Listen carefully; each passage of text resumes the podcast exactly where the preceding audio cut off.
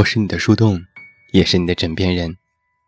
各位好，我是远近，欢迎你在此时此刻听到我的声音。收听更多无损音质版节目，查看订阅，参与节目互动，你都可以来到我的公众微信平台“远近零四一二”，或者是在公众号内搜索我的名字“这么远那么近”进行关注，也期待你的到来。前些日子，我偶尔读到一篇短篇小说。一个表演艺术家的陨落。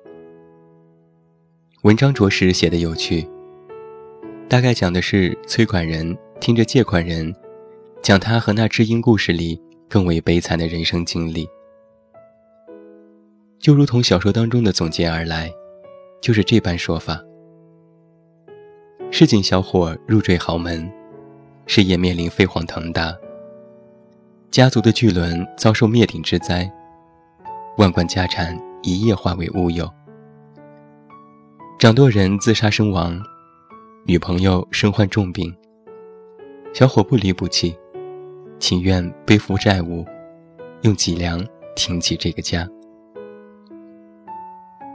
你若是听到这样的说辞，倒也在心里生出几分同情来；若是没有同情，也落得不通情达理。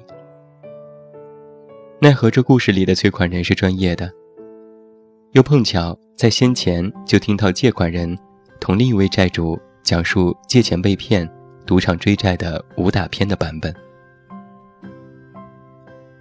故事的内容都是带一些夸张的色彩，不过演得如此悲切，却没落得好的借款人却并不多。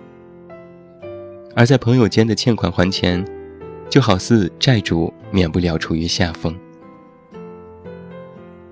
有句话是这样说的：借钱和讨债是一种博弈关系。我们总是听闻身旁有人说着那些欠债还钱的奇葩趣闻，颇有看戏的氛围，却也真实的发生过。青葱岁月，谁没有几个渣渣朋友因为钱这点事儿，将你拽在手心的情谊揉磨殆尽呢？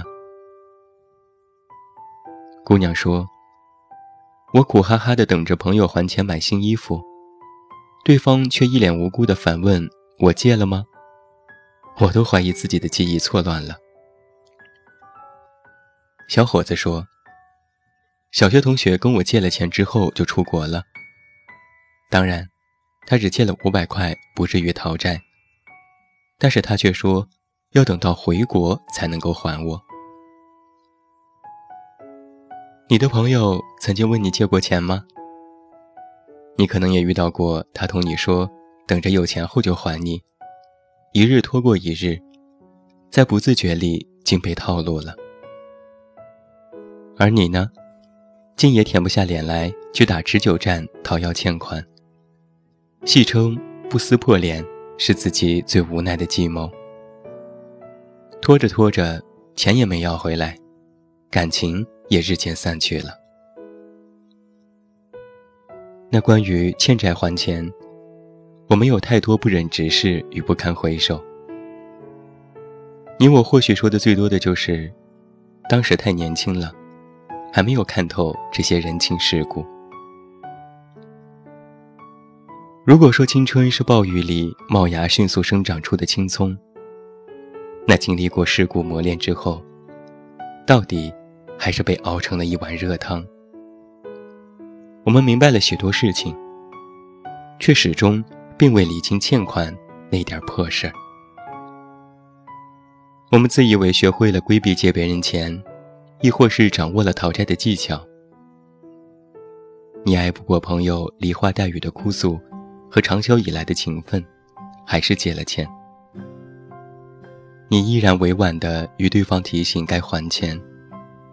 而终了，还是落入你深知的圈套里。长大后的我们呢，面对欠债不还的态度，多数是一种恨得牙痒痒。